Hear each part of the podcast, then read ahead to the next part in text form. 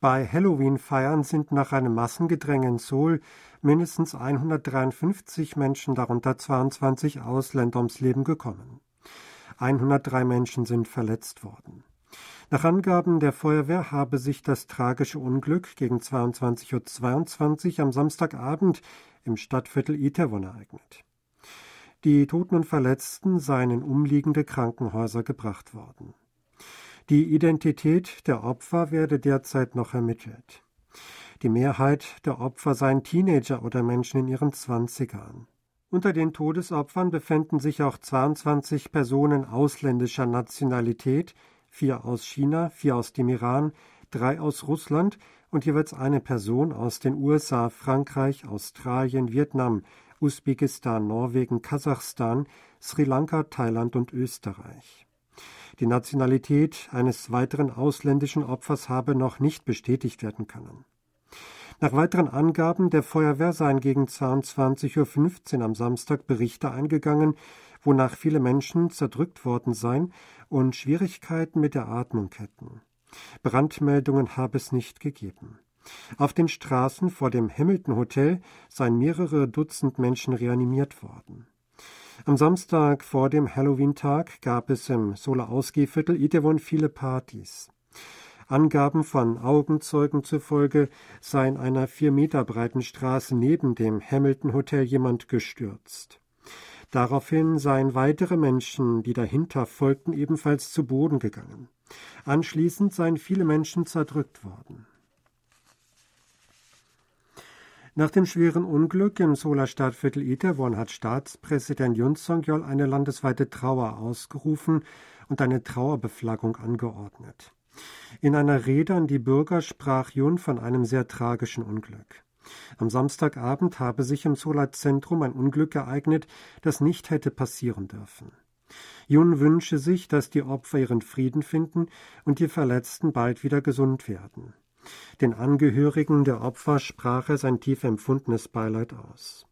Als Staatsoberhaupt, das die Verantwortung für die Sicherheit des Volkes trage, spüre er eine unermessliche und nicht auszuhaltende Trauer. Bis mit den Folgen des Unglücks umgegangen worden sei, werde die Regierung eine nationale Trauerphase bestimmen.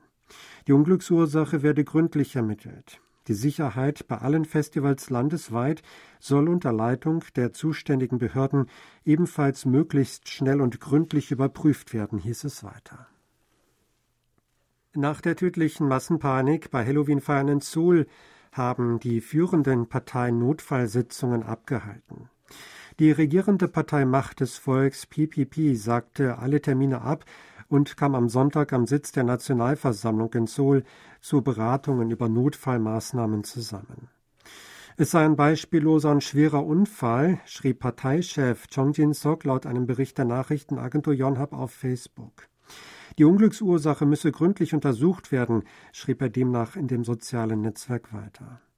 Auch die führende Oppositionspartei Minju-Partei Koreas befasste sich heute bei einer Notfallsitzung mit dem Unglück sowie Maßnahmen für den Umgang mit der Situation.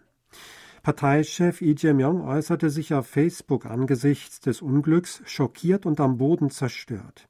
Er versprach größte Anstrengungen, um mit den Folgen des Unglücks umgehen zu können. Die Opfer müssten schnell identifiziert und ihre Familien unterstützt werden. Auch für die Genesung der Verletzten müsse Sorge getragen werden.